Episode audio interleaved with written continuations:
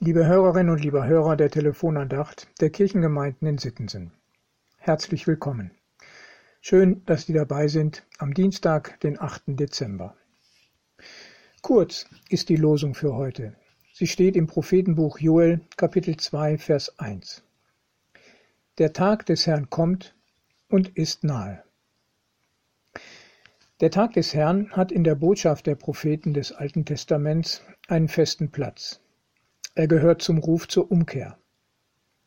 Nur die Hinwendung zu Gott und das Leben in der Verbundenheit mit ihm, im festen Vertrauen auf ihn, bewahrt im Gericht Gottes.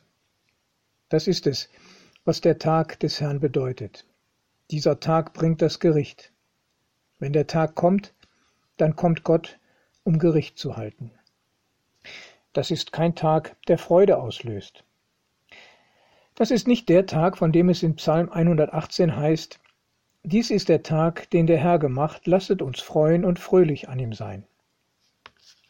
An dieser Stelle in dem Psalm ist wirklich ein Freudentag im Blick und es ist durchaus angemessen, wenn wir heute bei besonderen Gottesdiensten zum Ehejubiläum zum Beispiel oder einem anderen großen Festtag wenn wir dann Psalm 118 zitieren und einstimmen in Jubel und Freude.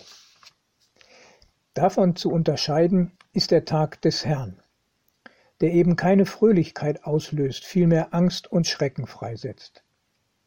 Wenn Menschen mit dem Gericht rechnen, dann meldet sich Furcht bei ihnen. Warum? Nun, die Furcht ist ein Zeichen für das sogenannte schlechte Gewissen. Im Grunde weiß jeder, der sich fürchtet, warum er das Gericht zu fürchten hat. Er weiß um sein Leben und sein Verhalten, das Gottes Ziele verfehlt hat. Wie kann der Tag des Herrn, der Tag, an dem Gott Gericht hält, wie kann der doch noch zu einem Tag der Freude werden?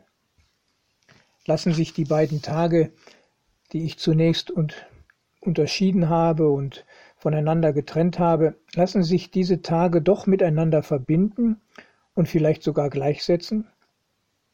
Gibt es eine Möglichkeit, mit Blick auf den Gerichtstag zu sagen, lasset uns freuen und fröhlich sein? Ja, die Möglichkeit besteht. Jesus Christus ist die einzige Möglichkeit, im Gericht Gottes zu bestehen. Tritt Christus für uns ein, der sich schon längst für uns verurteilen ließ, hören wir unseren Freispruch. Und die Tür ist offen für das ewige Leben. Und Christus tritt für uns ein, wenn er uns kennt und sagen kann, ja, dieser Mensch hat nicht auf seine vermeintliche Stärke vertraut, sondern ist in aller Schwachheit seinem Herrn, nämlich mir, Jesus, nachgefolgt. So verliert der Tag des Herrn seine Schrecken, und wir brauchen uns nicht zu fürchten. Wir können diesen Tag froh erwarten, denn er verspricht so viel. Wir warten auf einen neuen Himmel und eine neue Erde nach seiner Verheißung, in denen Gerechtigkeit wohnt. So sagt es, liebe Hörer, der Lehrtext für heute, 2. Petrus 3, Vers 13. Die Gerechtigkeit, die dort wohnt, ist Jesus selbst. Wir wohnen mit ihm in Ewigkeit zusammen.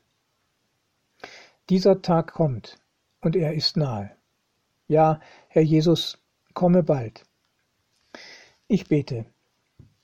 Herr Jesus Christus, wenn du wiederkommst, dann ist das für die, die dir vertrauen, keine Katastrophe, sondern der Auftakt zum ewigen Leben in Gottes Herrlichkeit. Danke, Herr Jesus, komme bald. Amen. Sehr herzlich grüße ich Sie. Ihr Pastor Ralf Schöll.